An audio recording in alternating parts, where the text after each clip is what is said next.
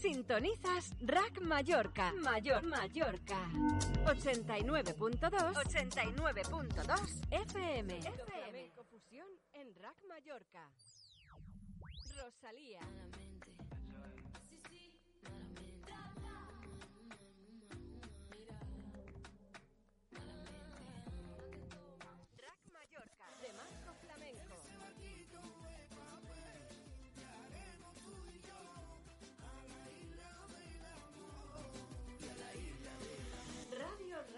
Mallorca.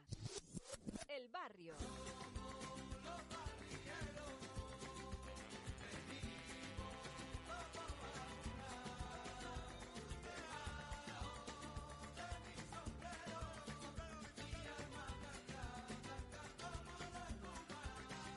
Rack Mallorca. María Artés La Morena. Si tú supieras que salí hoy que por ti veo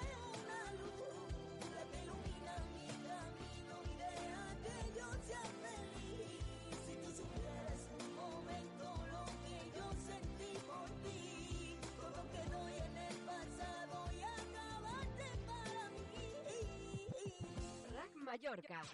La húngara.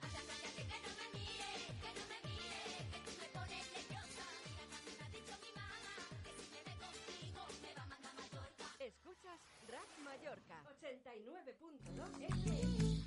Los mejores éxitos del pop. Muy buenas tardes, queridos oyentes. Bienvenidos una vez más a Entérate Mallorca. Estamos retransmitiendo aquí desde el 89.2 FM. Intentamos dar una información veraz, objetiva y además alternativa a la que escuchamos siempre desde el monolítico sistema de creencias controladas por los que tienen el poder, el poder económico, esos lobbies perniciosos que siempre están intentando monopolizar la opinión pública. Y para ello, como no, estoy acompañado de un equipazo de lujo. Estoy hablando de Chelo Huertas Calatayud, que además es presidenta de Moimen Cuatro Illes y politóloga. ¿Cómo estás, compañera? Hola, buenas y mojadas tardes. Hoy tenemos el placer también de estar acompañados por Salvador Aguilera, economista, bueno, licenciado en Economía y Empresariales y además eh, también diplomado en Turismo. ¿Cómo estás, amigo? Muy bien, aquí encerrado y enclaustrado como todo el mundo. Y Chelo, hoy vamos a hablar de economía, ¿verdad? Sí, vamos a intentar aclarar algunos aspectos y que la gente sepa qué es lo que van diciendo los distintos organismos internacionales y nacionales. Y por eso um, eh, me gustaría que eh, Salva nos dijera eh, qué medidas están proponiendo eh, los organismos internacionales como el Fondo Monetario Internacional y el Banco Central Europeo. Vale, de acuerdo. Pues mira, eh, buenas tardes a todo el mundo y bueno, voy a intentar ayudaros eh, en la medida que pueda, pues entender un poco, como Chelo ha introducido, pues qué es lo que están proponiendo y sobre todo los informes, ¿no? Y además yo añadiría también el Eurogrupo entonces voy a intentar dar unas nociones muy rápidamente muy- para que todo el mundo pueda entenderlos, ¿no? El Fondo Monetario Internacional, entre otras eh, funciones, que como podéis imaginar es un organismo a nivel mundial que prácticamente pues hay casi 200 países y lo que su función básicamente pues es fomentar la cooperación monetaria internacional, el tema de dar estabilidad financiera, como os podéis imaginar, todo el tema del comercio internacional y al final, pues, eh, el crecimiento económico sostenible para más INRI, ¿no? Esto por un lado. Entonces, eh, si seguimos la prensa, que sinceramente, pues, tanto a Tony Chile y a nuestros radio oyentes estas estas semanas están siendo, especialmente estos diez últimos días, están siendo de locura en cuanto a posibles eh, pre- previsiones, proyecciones, por tanto, siempre desde la prudencia, pero siempre también teniendo muy en cuenta el valor y la importancia que estos organismos, ¿de acuerdo?, tienen en el, en el entorno pues a nivel mundial, o español o europeo, ¿de acuerdo?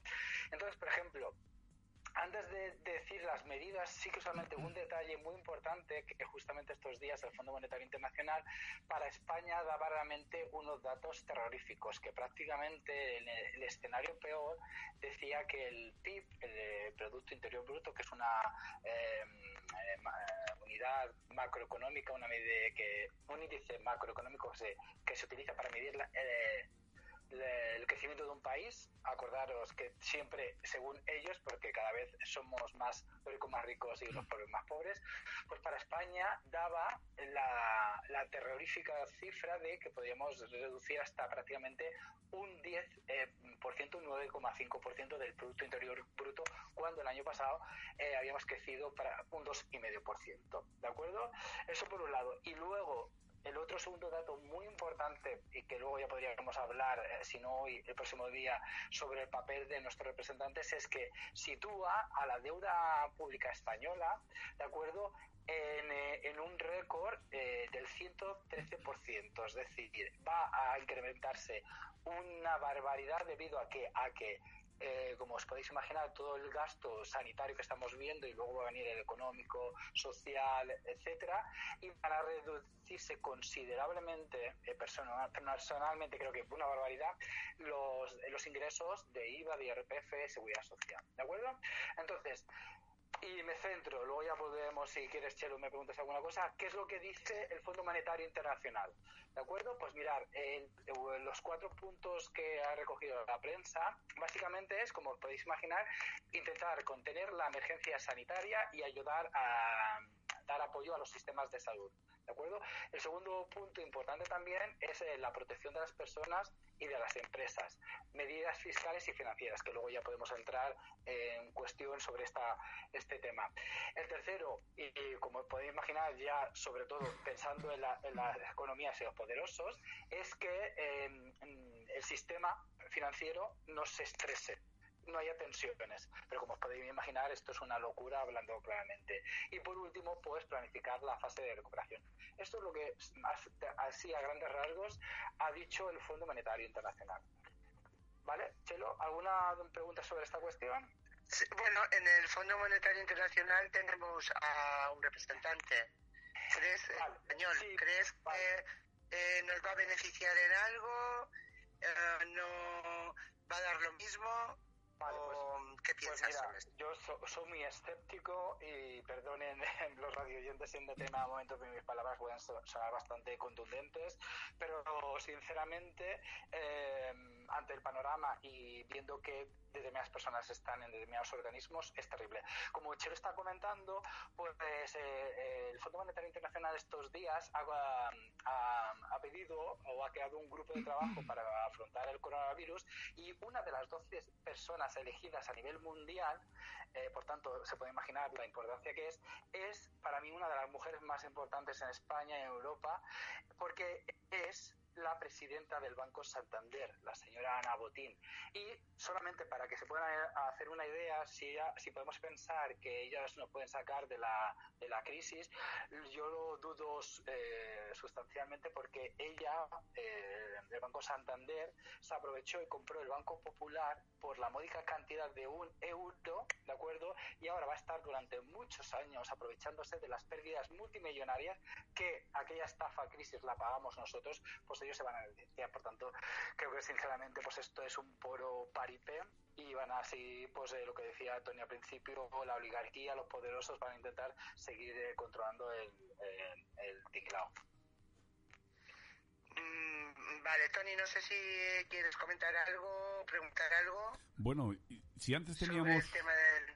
Si antes teníamos una deuda insalvable eh, que rondaba el 100% de la deuda del PIB. Um, y ya los países decían que ni siquiera Estados Unidos podía pagar la deuda porque España creo que es el país que tiene más deuda solamente por detrás de Estados Unidos. Y ahora nos vamos a encontrar con que tenemos una deuda que se va a incrementar porque tenemos unos políticos que son unos manirrotos, que no saben recortar en lo que deberían recortar y ampliar la cobertura en lo que deberían ampliarla, ni, ni siquiera han sabido fomentar un tipo de eh, sistema, eh, por decir, dar un ejemplo, eh, un sistema de, de energía en España sostenible, cuando somos un país que tiene más sol que cualquier otro de- del norte de Europa y donde, por ejemplo, en Alemania hay más placas solares que en España. Es que es un sinsentido tan grande todo lo que pasa en este país simplemente porque se bajan los pantalones delante de los lobbies de poder pernicioso económico que ¿qué podemos hacer para despertar? Porque a lo mejor no estás de acuerdo conmigo, eh, Salvador, pero si estás de acuerdo conmigo, ¿qué podemos hacer para despertar? Abrir los ojos a la gente que nos está escuchando. La deuda pública. Es, la deuda pública es la acumulación de la diferencia entre ingresos y gastos que las administraciones públicas, desde un ayuntamiento hasta llegar al gobierno central, ¿de acuerdo?, han ido acumulando a lo largo de los años. Antes no he dicho, y perdona, eh, me- que menos mal que ha rescatado esta pregunta, para que la, ciudadanía se, entere, eh, ahora mismo la deuda pública de España llega prácticamente a los 1.200 millones de euros. Es decir, vuelvo a repetir, 1.200 millones prácticamente. Esto es 1,2 billones que todos los españolitos y españolitas debemos, porque, y esto to- estoy totalmente de acuerdo, Tony, en nuestros queridos políticos a todos los niveles eh, han malversado, malgastado puntos suspensivos. Y mira, entre otras cuestiones, yo siempre pongo, entre otras cosas, y de estos años atrás, eh, toda la gente lo va a entender, el afán faraónico de nuestros políticos ha hecho que tengamos miles de kilómetros de AVE, eh, ciencias de, la, de las artes, de la, de la luz, palacios de congresos, eh, piscinas en todos los lados, aeropuertos en todas las provincias, etcétera, etcétera. Pero luego no tengamos un, eh, un sistema público de servicios sociales, entre otras cuestiones, una apuesta realmente por los servicios públicos, la educación y la sanidad. Entonces, sinceramente, pues decirle pues que tenemos hemos tenido de uno y de otro pues unos manirrotos y han estado solamente pensando en la inversión en dar en crear más y más monstruos que al final eh, tendremos que dudar en la utilidad porque bueno pues al final no tenemos escuelas aquí por ejemplo en Ibiza llevamos años eh, pidiendo escuelas eh, institutos en Mallorca y en Campos en Caimar en fin tantísimas tantísimas cosas que, que venimos pidiendo a la ciudadanía y que es el momento que de una vez ya eh, le pidamos que hagan que cubran nuestras necesidades que nos escuchen y que ahora es el momento de decirle no no ustedes ahora no van a hacer lo que les da la gana van a hacer lo que toca ahora que es salvar vidas y no la economía Eh, bueno, parece que el Banco Central Europeo ha cambiado eh, de eh, la otra crisis ahora, que las medidas eh, que propone pues van más en ese sentido que no las de, eh, en las de la crisis del 2008. Eh, ¿Qué propone el Banco Central Europeo? Vale, pues mira, sobre esta cuestión, eh, otro elemento muy importante, decirle a todo el mundo que el Banco Central Europeo es el, el organismo más importante, el banco de los bancos de los países que forman parte de la Unión Europea, entre otras funciones, tiene un poco como supervisar que lo hacen bien. Pero acuérdense todos también, enlazando con, con la historia, que en su momento eh, en España decíamos que teníamos el mejor, nuestros políticos decíamos que teníamos el mejor sistema bancario del mundo, no voy a decir nombres, eh, usted se, se acordará perfectamente, y al final... Pues, Señor Zapatero, ¿lo puedes decir? por ejemplo, entre otras cuestiones, pero que luego también, pues desde el Banco eh, Santander o de tantos otros, como he dicho antes, por ejemplo, el, el padre de la señora Botín, que en paz descanse, pues eh, eh, ahora mismo la deuda que hemos- no hemos recuperado, y recuerdo que dijo el señor eh, que luego hablaré de él, el señor de Guindos, que está en otro, en otro punto, en otro organismo muy importante, dijo que no nos costaría nada. Entonces, el Banco Central Europeo, pues eso, un poco intentar pues coordinar, supervisar eh, el- eh, los bancos. Además, es el que se presta, es el que presta dinero de un banco a otro. Chelo y Tony y el resto de la audiencia, ¿sabéis a qué tipo de interés el Banco Central le da al- a los bancos centrales de cada uno de los países, España, Francia y demás? ¿A qué tipo de interés? A cero. Al 0%. es que me regalan el dinero, me puedo eh, endeudar hasta las trancas, pues eso decir, y entonces aquí no hay ningún problema. Y luego tenemos nuestros fantásticos entidades financieras que nos cumple, nos cobran cuando vamos a pedir un préstamo como ciudadano normal, un 6, un 6,5, un 7, un 7,5. Un robo a mano armado. Entonces, lo único que va a hacer ahora y luego lo, lo lanzaré con el Eurogrupo, que sí que... Un robo que permite el gobierno. Son todos los gobiernos y entonces aquí es el absoluto pues despotismo y oligarquía, ¿de acuerdo? Entonces es inadmisible, es inadmisible los tiempos que cuando están regalando el dinero, y no me voy a enrollar más porque si no, eh, podríamos estar aquí hablando muchísimo sobre esta cuestión, pero eh, lo digo porque hay que mm, decirle a la gente, pues eso, que el dinero mismo lo regalan. Pues lo único que va a hacer ahora mismo el Banco Central Europeo, ¿qué es?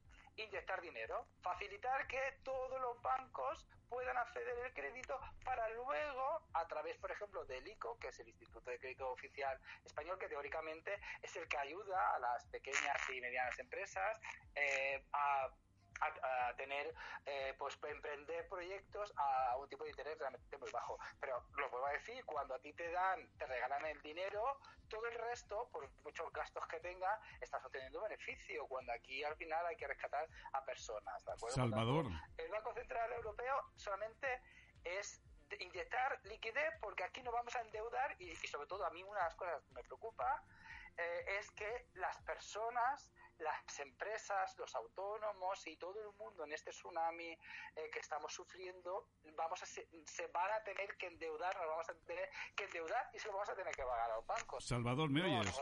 Sí. Uh, Salvador, escucha. Vamos a ver, ¿cuántos licenciados en empresariales, uh, económicas, graduados sociales, relaciones laborales debe haber en España? Debe haber un montón, ¿verdad?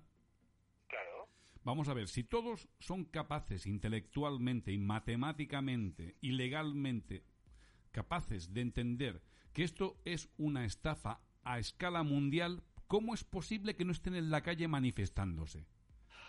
Eh, bueno, pues es que lo que tantas veces hablamos, ¿no? Eh, el capitalismo ¿de acuerdo? Es el, los, los liberales, los neoliberales, llamadlos como queréis, que al final son los poderosos, los que tienen el, eh, están en los sitios de poder y son los que dirigen pues eh, el mundo, eh, la política, los contactos y son los que al final hacen que los políticos redacten las leyes a su beneplácito y a su eh, beneficio, ¿de acuerdo?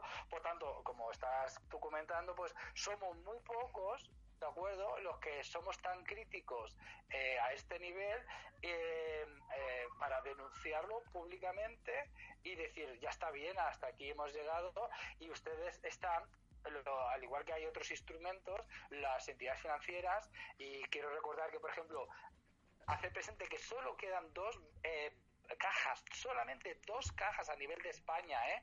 ¿De acuerdo? Eh, que sobrevivieron a este tsunami estafa de la crisis anterior, ¿de acuerdo? Solo, y una es la de Caixa Puyensa, ¿de acuerdo? El resto ha sido completamente eh, pues, devorada por los grandes, entonces cada vez, pues, los bancos, el BBVA, el Santander ha ido comprando más. ¿Tenemos? Pues, eh, nos vemos en una situación de impotencia, de rabia y, decir, hostia, ya está bien, esto es un... tenemos que cambiar, tenemos que hacer, que dar un paso hacia adelante. Y sí, pero Salva, desde que el señor de Guindos, eh, sorprendentemente, eh, ha cambiado mucho su mentalidad. Eh, totalmente de acuerdo, totalmente de acuerdo. Eh, y además hacerle presentar a, los radioyentes que al igual que teníamos a, hace, eh, comentaba hace un momento la señora Ana Botín como una de las representantes en el Fondo Monetario Internacional, el señor de Quindo es el vicepresidente, es decir, la mano derecha de la tan conocida Christine Lagarde, que es la presidenta del Banco Central Europeo, que anteriormente fue también la presidenta del Fondo Monetario Internacional que lo primero que hizo cuando llegó en 2012 fue subirse el sueldo. Cuando estábamos en crisis, nos llevaron a la crisis, ella se subió más del 10% de su sueldo. Entonces, pues yo sinceramente, mm, esperar del señor de Guindos y que apueste ahora por una renta universal, renta mínima, utilicemos cualquier otra palabra, pues no sé yo realmente a quién se debe esa, ese cambio de opinión.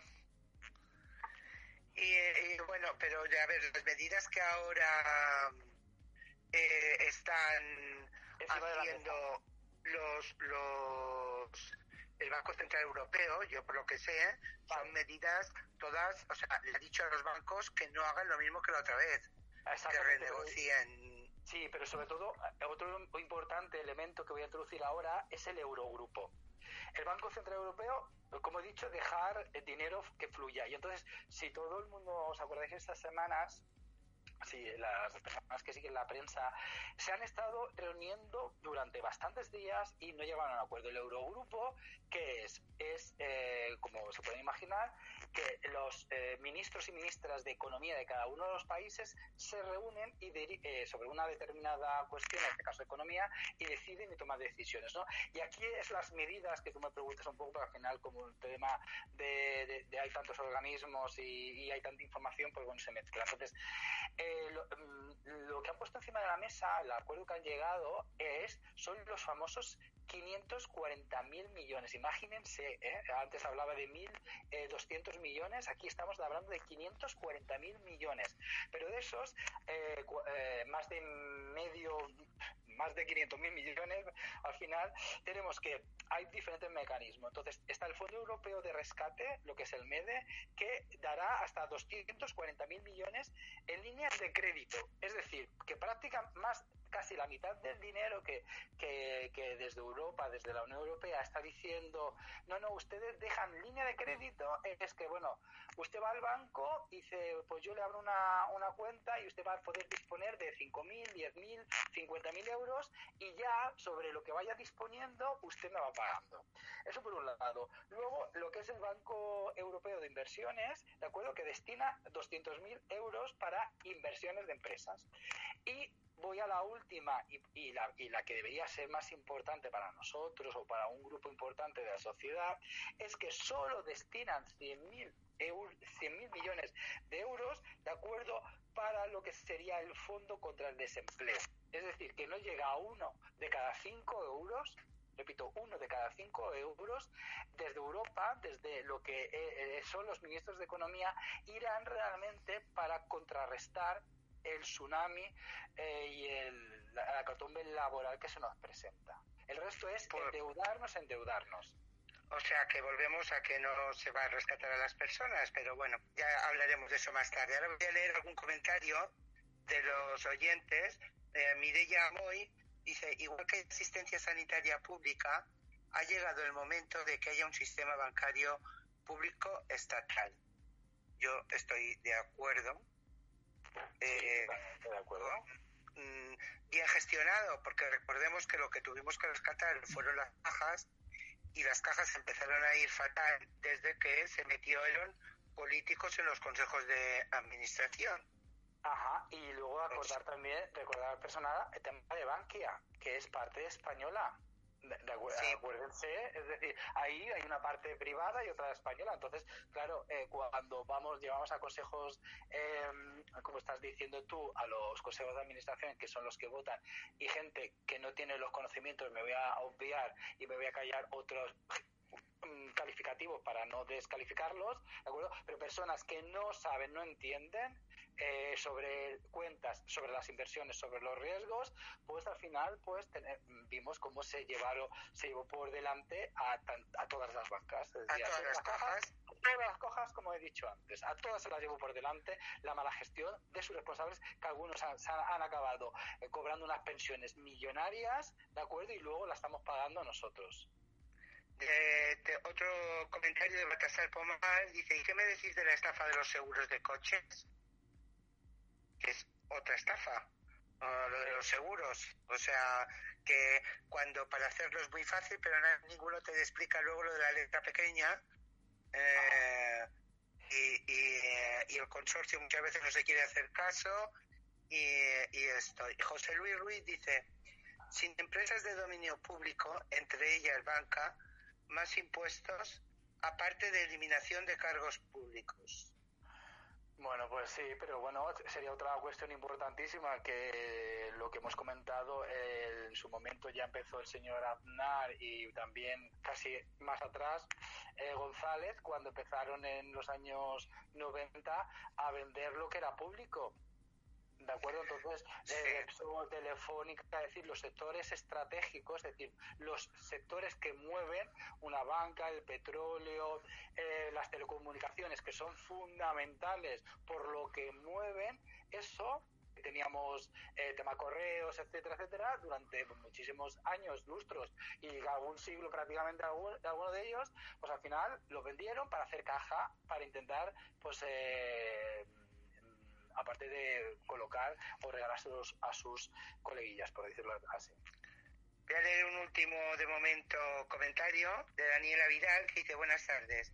La Lagarde, no le puedo decir señora, una de las cosas célebres que ha dicho fue que los mayores vivían demasiado tiempo, o algo así.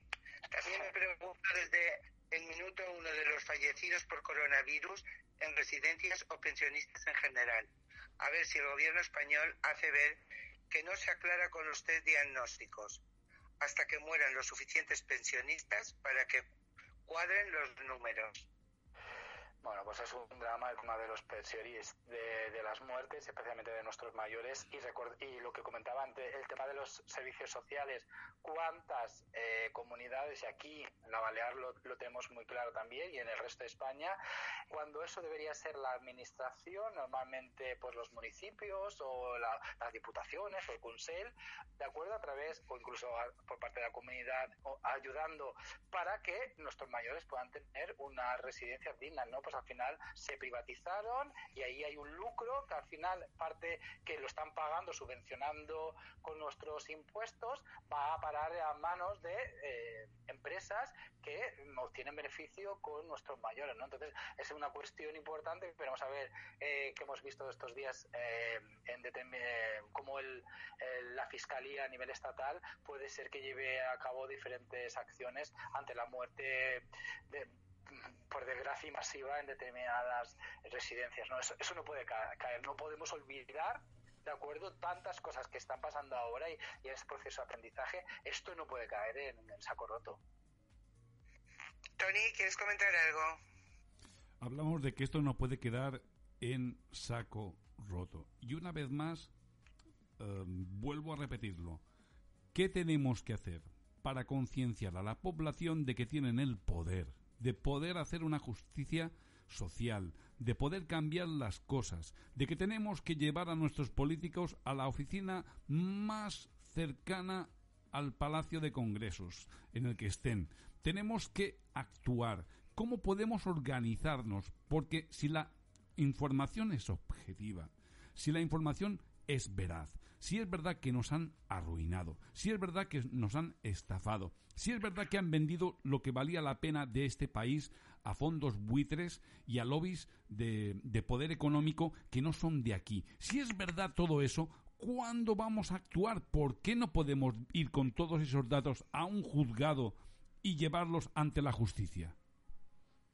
Bueno, pues mira, esa es eh, buena, buena opción y bueno, pues desde aquí yo personalmente mi, granito de arena a la medida que pueda contribuir, pues podéis contar conmigo si hay más personas, sobre todo los juristas que puedan articular esta cuestión, ¿no? Pero aparte de ese elemento... La gente no reacciona, la gente si no reacciona ahora cuando no pueda comer, ni pueda pagar la luz, eh, ¿qué es lo que va a pasar? Eh, ya no reaccionará nunca y a mí es la esperanza que me queda, porque mm, se han visto cosas muy graves y la gente sigue sin reaccionar el individualismo es lo que impera.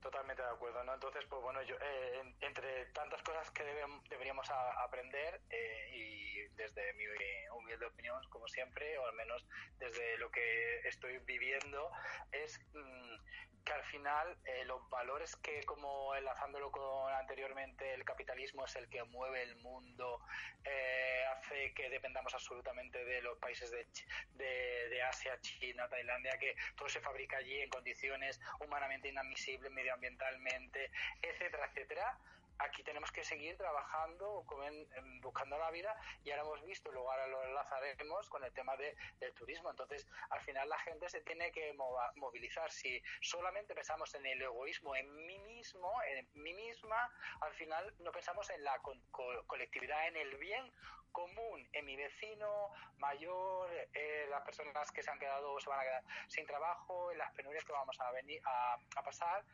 Eh, y bueno, mm, no quiero ser optimista, pero sinceramente con los datos y con, con, con, lo, con, los mensajes que están dando y con las medidas eh, que se están tomando a nivel eh, mundial y a nivel europeo y a nivel español, pues a corto plazo el panorama es desolador. Ya si queréis, pues podemos hablar. Aquí hay otro oyente, que Carolina Sendes, que dice, yo creo que la urgencia va a ser que reaccionemos, que es lo mismo que yo estoy esperando, que la urgencia haga que reaccionemos, porque si no, ya no hay otra... Es, la oportunidad. el otro día hablamos de la revolución. ¿Revolución o revolución por la revolución? El Banco Europeo, el Banco Central, el Banco de España, perdona, las previsiones son verdaderamente terroríficas. Eh, es verdad que las peores son a 12 semanas de confinamiento, que esperemos que no pase, eh, que no estemos 12 semanas uh, confinados, pero mm, el de crecimiento más bajo me parece que está en un 9 o en un 8 y pico. Salva. Pues mira, eh, justamente tengo aquí impreso porque al final lo que os eh, le comentaba a toda la audiencia, eh, los datos y al final es todo un mar una locura. Entonces, para comentar que cuando los economistas y siempre mm, muchas veces las previsiones y yo no soy me dedico a hacer predicciones, solamente pues sigo un poco el día a día, analizo los datos, pero no me encargo en hacer lo que son las predicciones económicas.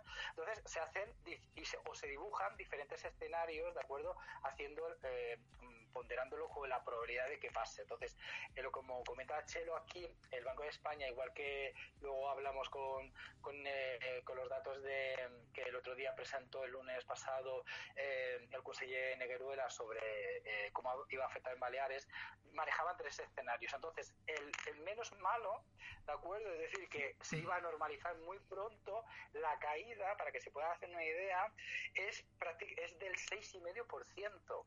Si antes hablaba de prácticamente que habíamos crecido un 2,5, ¿de acuerdo? Es bajar hasta el 6,5 negativo, es decir, perder 8 puntos y medio. Es eso que fuese realmente una abrir, como estábamos comentando, el confinamiento muy rápidamente y se pudiese activar eh, la economía. Pero como estamos viendo, pues esto va para largo, para nuestra desgracia, y eh, el escenario, el tercero, el peor de todos, augura, para nuestra desgracia, hasta una caída de más del 13% del Producto Interior Bruto. Esto es una barbaridad, sinceramente, esto es algo que si no hay datos de esta magnitud en nuestra economía, además no solamente que piensen... Eh, los radioyentes que, es, que va a ser en España. Italia va a ser otra de las economías muy, muy, muy afectadas, ¿de acuerdo? Pero Estados Unidos, como estamos viendo, también está ahora mismo con el tema sanitario, va a ser muy afectado y entonces va a ser un efecto dominó y terrible. ¿De acuerdo? Entonces, los datos que, que, pronostica el fondo, el Banco de España son terribles. Y enlazándolo con esto, mm, Chelo, si me permites, otro, otro dato muy importante, y no quiero inundar de datos macroeconómicos, pero aparte de lo que es el crecimiento o decrecimiento, es la, eh, la tasa de paro, ¿no? Que ahí nos preocupa y ya venimos comentándolo eh, a lo largo de la tarde y el otro día, ¿no? El tema de los números da también susto y puede llegar hasta más del 20% de, de paro. ¿De acuerdo? Por tanto, ahora luego hablamos en clave balear. a ver, que va a llegar a más del 20%, eso está clarísimo, porque si desde la crisis de 2008 llegó hasta el 21%, en pues esta, que es mucho peor, va a superar con creces el, el 20%. Lo que otra cosa es que luego nos den los datos uh, reales eh, de, del paro o que se inventen una otra manera de, de computar. De, exactamente, de hacer el, el, recuento, porque ahora de entrada ya los ERTES no se han incluido. Exactamente, eh, sobre todo para... Mm, es, es, esto. Uh, bueno, vamos a hablar de lo clave de lo que aquí, aquí, nos interesa uh, porque eh, tiene un peso muy grande en el, en el PIB, que es eh, las declaraciones de la ministra de Trabajo sobre la reactivación del turismo. Eso sí que da miedo lo que dijo. Pues eh, sí, totalmente de acuerdo. La, la ministra pues dijo, y leo textualmente para que eh, justamente hizo declaraciones el viernes, que el sector turis, del turismo, ocio y la cultura serían los últimos en volver a la actividad según su plan de desescalada. ¿De acuerdo? Entonces el gobierno, como bueno, pues eh, seguimos la, el día a día, pues lleva ya semanas hablando de esa desescalada, es decir, cómo poco a poco volver a la normalidad. Entonces ahora mismo la prioridad está en la cuestión sanitaria, luego como también hemos visto también estos días, eh, están los sectores esenciales, los que pues, nos cuidan de nosotros, el tema de los transportes, el tema de la comida, etcétera, etcétera, y luego vamos a ir viendo poco, poco, poco a poco cómo se abre. Entonces, claro, donde haya, y esto es una cuestión de, de salud pública, donde haya concentración de personas, decenas, cientos o miles de personas, esto va a ser pues la ruina padre, hablando claramente, porque al final eh, ya dan por perdido, eh, de, al menos desde Madrid son conscientes y yo creo que también el resto poco a poco, aunque les cuesta asumir eh, tanto el gobierno como la patronal y los trabajadores, el ver los miles, millones de turistas y personas que venían a nuestras islas o que el resto de España, recordad que España es el tercer país del mundo, ¿eh? Vuelvo a repetir, del mundo con mayor número de turistas internacionales, ¿de acuerdo? Entonces, esto va a ser, pues, eh, la ruina. Entonces, claro, no va a haber el gobierno, ella Negruela, el el conseller pues ya el lunes como he comentado en su rueda de prensa pues los datos eh, realmente desastrosos pues los diferentes eh, escenarios y eh, con la cuestión diciendo que el, el, el mejor sería con el 25% de la actividad, el mejor.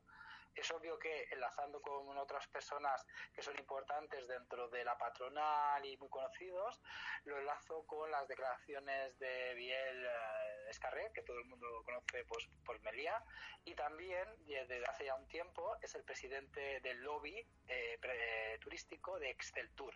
¿De acuerdo?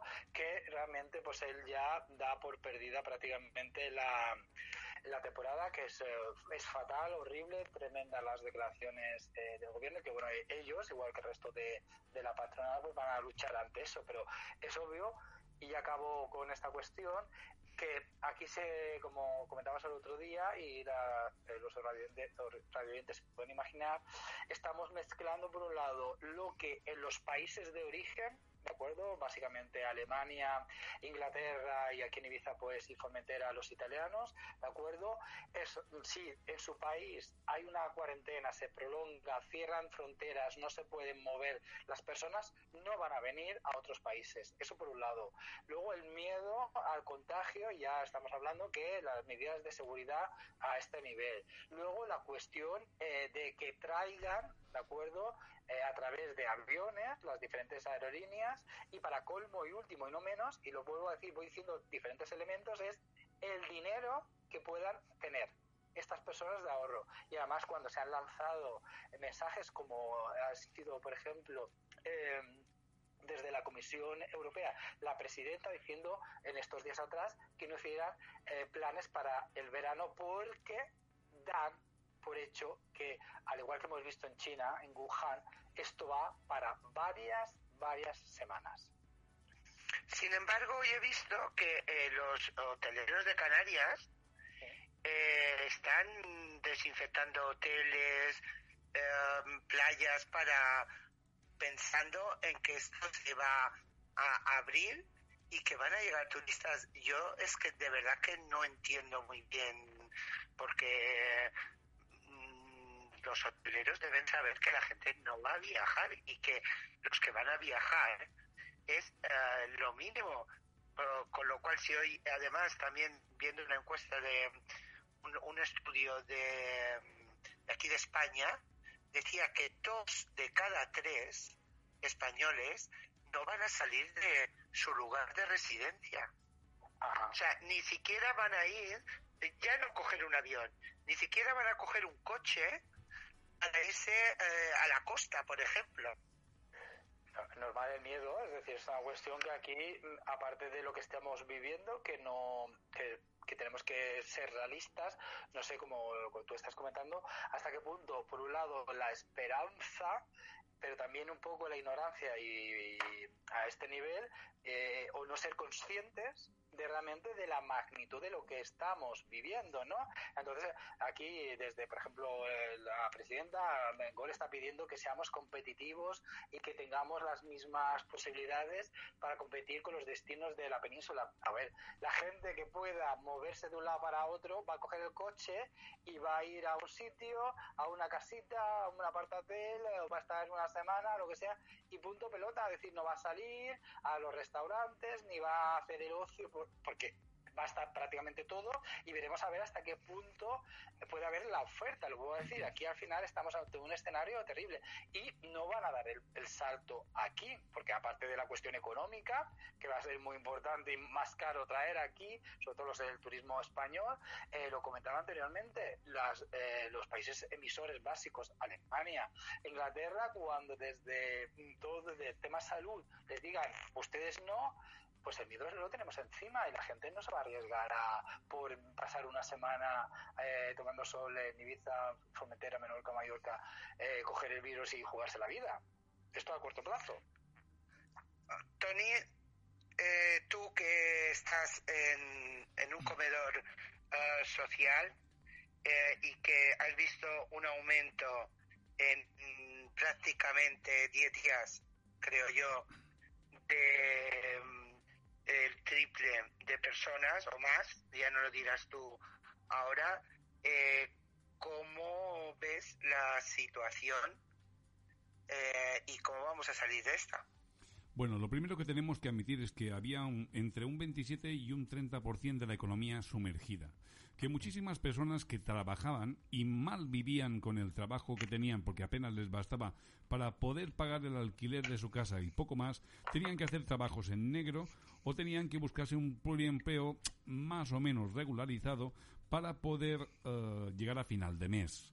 Luego teníamos un montón de personas que venían de otros países que, desgraciadamente, tenían que pasar tres años en nuestras latitudes para poder eh, conseguir tener los papeles en regla. ¿Y, y qué pasaba? Pues que hacían trabajos pues que nadie quiere hacer en el campo, muchas cuidar personas mayores que tenían poco dinero para poder pagarles y trabajar en precario y ahora están aflorando una enorme cantidad de familias. Estoy hablando de pisos patera donde hay per- personas que viven hacinadas en habitaciones, hasta nueve miembros en una habitación, que vienen a buscar alimentos y ya no solamente alimentos, cualquier cosa que necesita una familia, como por ejemplo productos de saneamiento personal y, de hogar, o leche mm, de continuidad para sus niños, o pañales para sus bebés. Estamos ante una alarma social. Nosotros tenemos más de 3.278 personas registradas, de do- 2.000 de ellas son familias de los perfiles que os he nombrado y las otras mil y pico son personas que viven en situación de exclusión social. Si ya teníamos 94.000 personas en situación de exclusión social en Baleares antes de esto, imaginad los números que hay ahora y que están aflorando pues esas debilidades que tenía el sistema económico y laboral que, que vivíamos y que ahora nos están invitando a que esto no vuelva a pasar. Pero para que esto no vuelva a pasar necesitamos poder hacer entender a la gente que se tiene que borrar las siglas de la cabeza, que tiene que dejar de votar al PP o al PSOE, porque son los dos partidos más corruptos de la Europa, de la comunidad europea que es totalmente absurdo, totalmente absurdo tener estos caciques políticos, esta partitocracia que nos ha llevado al expolio de nuestro país. Pero es que tenemos que despertar.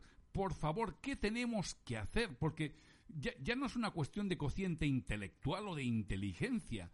Ya es una cuestión de decencia, de ética, de moral, de tener el valor de decir a, a- tu familia, si tienes uno del PP y otro del PSOE, decir, oye, vamos a sentarnos que esto tenemos que arreglarlo. Que ya está bien, hombre. No sé si me he pasado.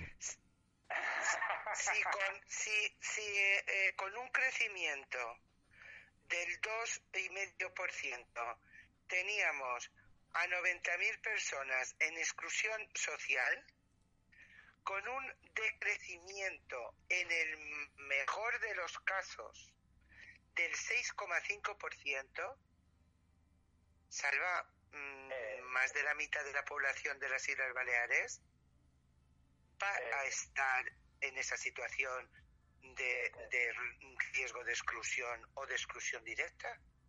Horrible, terrible. Estoy de acuerdo con, con, lo, con lo que está diciendo Tony. Eh, yo desde hace mucho tiempo, y especialmente los cuatro años que, que pasé en política, eh, una de las cosas que, que decía el tema de hacinados, ¿no?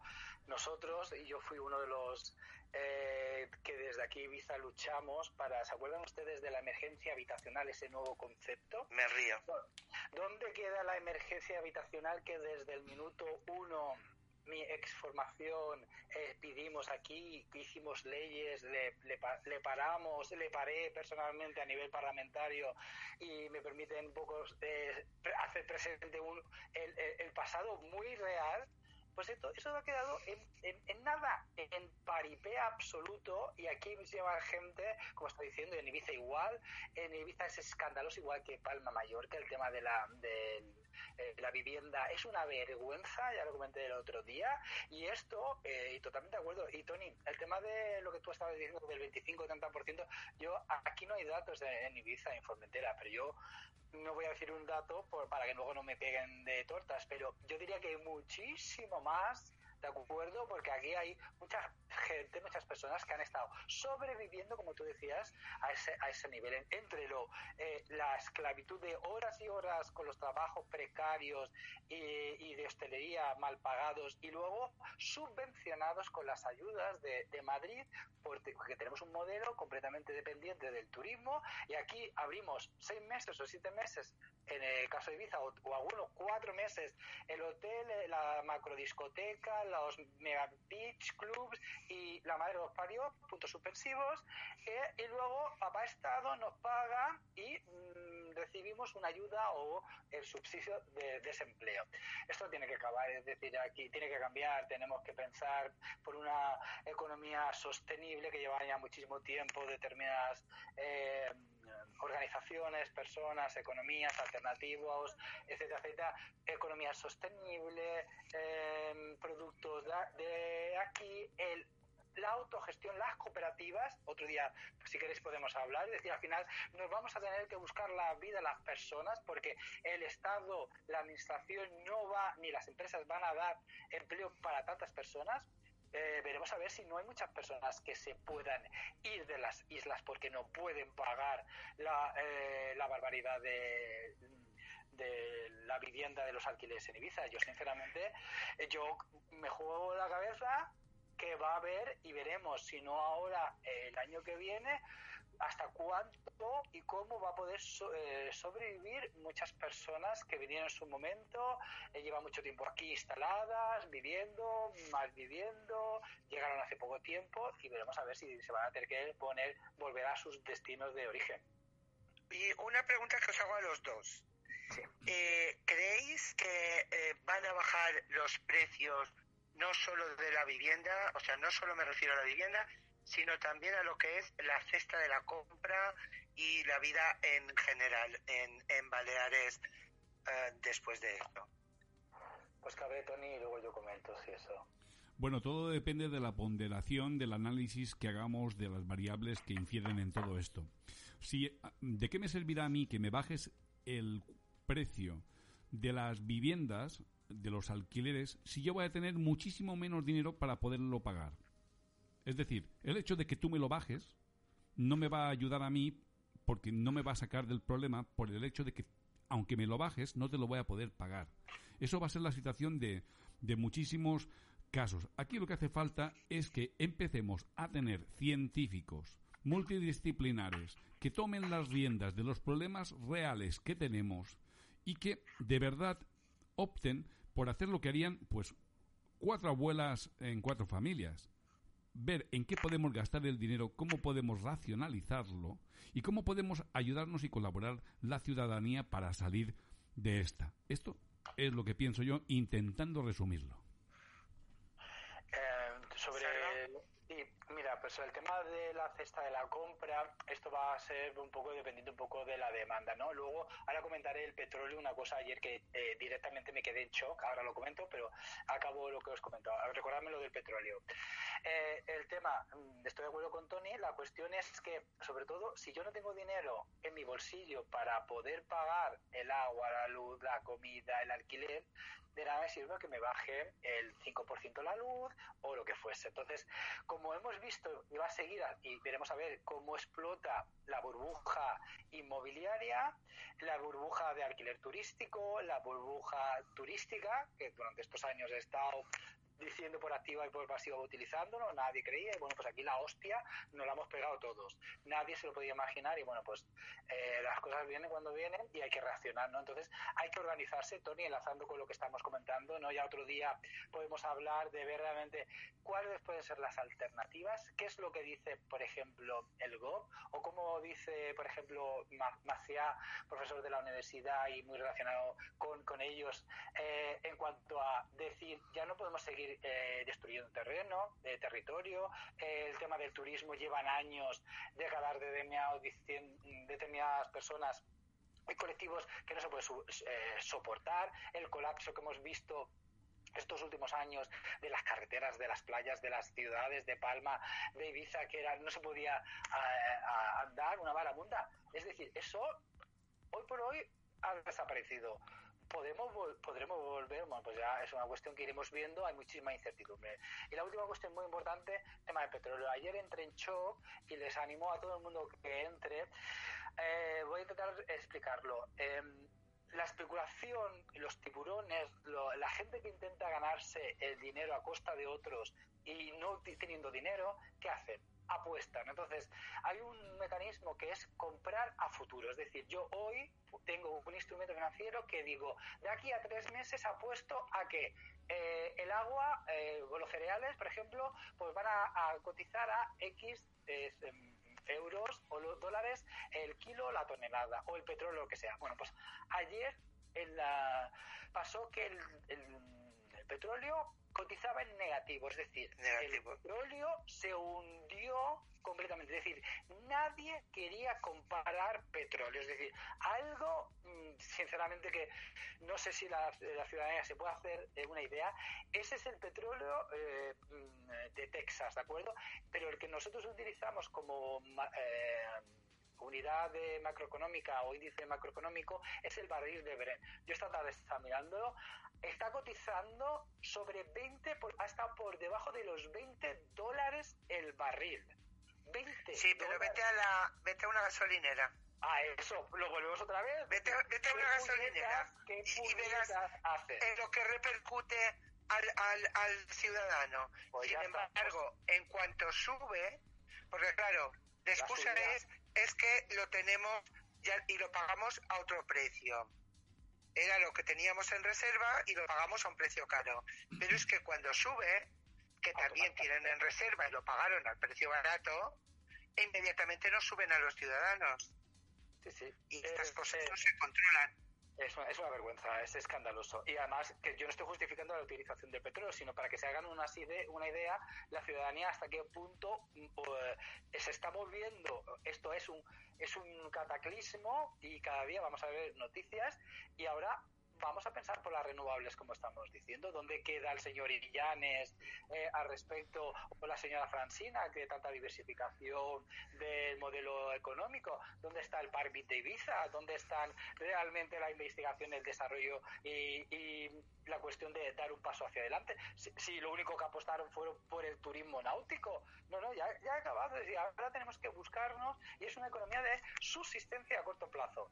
Pero el PSOE, y acabo con esto, el PSOE estos días, eh, esta mañana estaba analizando, la única medida a nivel que, de, Ibiza eh, es obra pública. Más obra pública es incapaz de presentar una memoria, obra pública, construir, construir más carreteras, más, más eh, desaladoras, más, más, más. En fin, sin comentarios. Eh, sí, esto lo hablaremos porque esto también da para largo, lo de la obra pública. Quería leer dos comentarios, porque nos queda poco tiempo, de Mireia Moy. Desear hablar de la repoblación de lugares despoblados, del volver a la agricultura, claro que sí, de poder sustentarnos de manera autónoma, dependiendo menos del sistema hasta que cambie. Si somos muchos, el sistema cambiará. Y Julia Hijado dice, a mí me encanta ese pensamiento, Tony pero no hay consenso.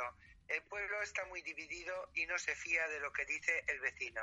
El problema somos nosotros. Yo estoy de acuerdo con Julia, el problema somos nosotros. Y por supuesto también estoy de acuerdo con Mireia de que hay que cambiar el sistema de, de, vida. De vida y de producción, ¿no? Eh, yo, sí, sí, luego ahora me gustaría que me, dejaseis, me dejaseis un minuto, porque como eh, aquí a dos días es San Jordi, entonces, eh, no vamos a poder celebrarlo y me quería compartir con vosotros y recomendar a la ciudadanía que leyese un libro que ahora estos días, como hemos estado de vacaciones en el instituto, justamente ayer volvimos otra vez, pues le voy a recomendar el libro y 21 lecciones para el siglo XXI. Esta es la tercera parte de la trilogía del mega multiconocido y un bestseller universal, el israelita Yuval Noah Harari, del autor de Sapiens. Yo no he leído los otros, los tengo pendientes, pero este lo compré hace tiempo.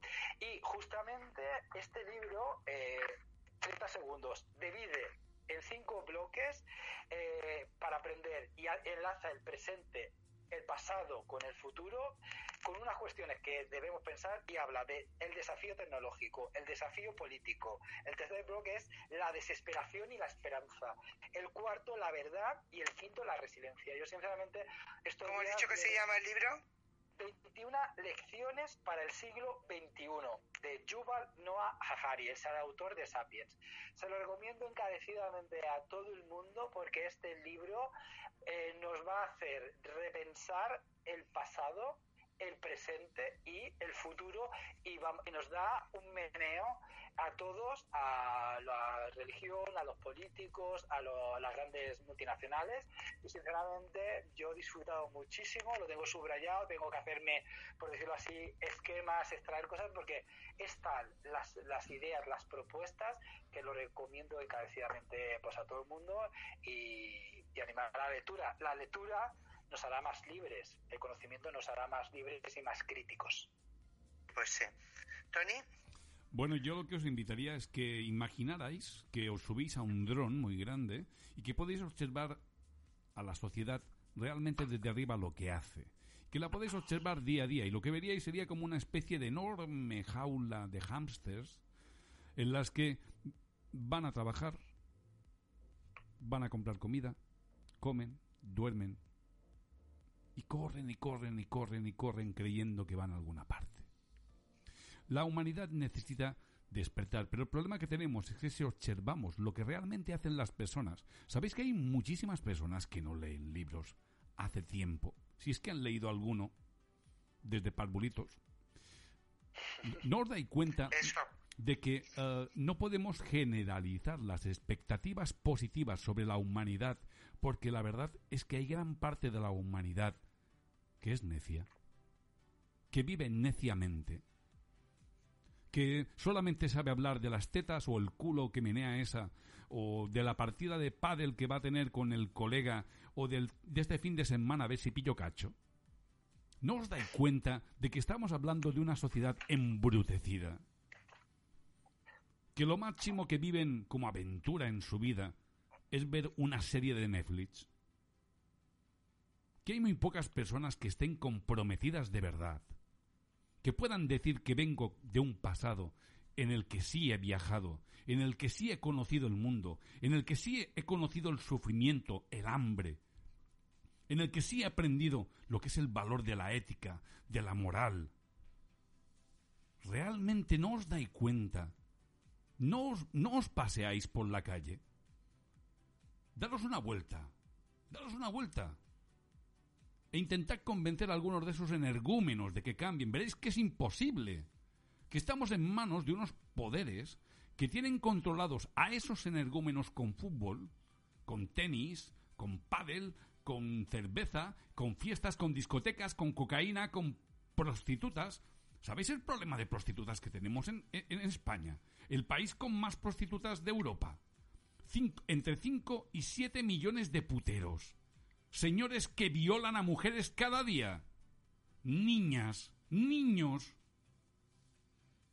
¿Cuándo alguien pondrá toda la realidad de lo que somos encima de la mesa? ¿No os dais cuenta de que tenemos Bueno. demasiados sesgos?